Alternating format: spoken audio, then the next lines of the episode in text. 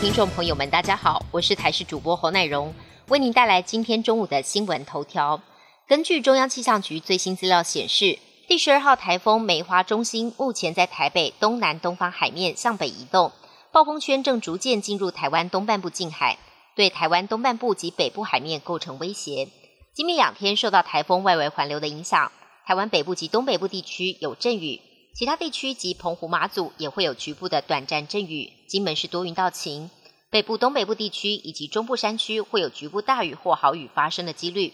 中央气象局也针对十县市发布了豪大雨特报。另外，位在日本东南方海域的热带性低气压，预计今天发展成第十三号台风莫博，但距离台湾非常遥远，不会影响。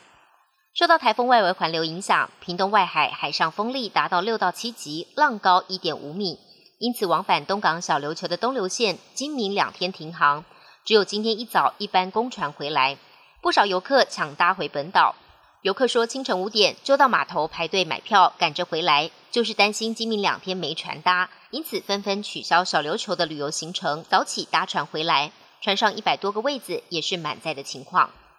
各级学校今天开始改采以筛代隔的防疫新制，确诊者同班师生只要快筛阴性就可以到校上课。不再一人确诊，全班停课。但有国小校长忧心，过去停课之乱，恐怕随着新制变成快筛之乱。如果同班学生三不五时有人确诊，学校就需要不时发放快筛给师生戳鼻子。而且上课期间，如果有同学被通知确诊，班级是要先继续上课，还是快筛完再上课，恐怕也会引发困扰。针对校园防疫新制，教育部说将会是疫情，并配合指挥中心的防疫政策，适时做滚动修正。外电消息部分，英国女王伊丽莎白二世的灵柩十一号从她辞世的巴尔莫勒尔堡出发，经过六个小时的车程，抵达苏格兰首府爱丁堡的荷里路德宫。沿途有大批民众含泪送别。当地时间十二号下午，将移灵到爱丁堡的圣吉尔斯大教堂。新国王查尔斯三世以及其他王室成员将在教堂守灵，灵柩也将停留二十四小时，开放一般民众瞻仰及吊唁。英国女王逝世，新任国王查尔斯三世行程满档。十一号在白金汉宫接见大英国协秘书长以及各成员国驻英高级官员，其中史瓦蒂尼、贝里斯以及诺鲁等七个国家是中华民国的邦交国。而英国时间十二号上午，国王夫妇将会一同前往国会接受上下议院吊唁，之后两人将搭机前往苏格兰及北爱尔兰接受两地的议会吊唁。十四号查尔斯三世将回到伦敦。引领女王的移灵队伍，将女王的灵柩从白金汉宫移灵到国会大厦的西敏厅。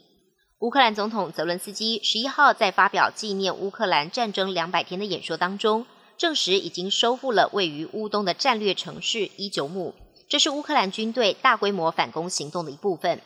泽伦斯基在谈话中感谢乌克兰部队解放了我们数以百计的城市和村庄，以及最新的巴拉克利亚。伊久姆和库皮扬斯克，他提到的是基辅部队最近收复的三个重要枢纽。泽伦斯基也指控俄罗斯透过切断电力报复乌克兰的反攻。根据报道，停电影响了哈尔科夫以及顿内茨克在内的东部地区大约九百万人。本节新闻由台视新闻制作，感谢您的收听。更多内容请锁定台视各界新闻与台视新闻 YouTube 频道。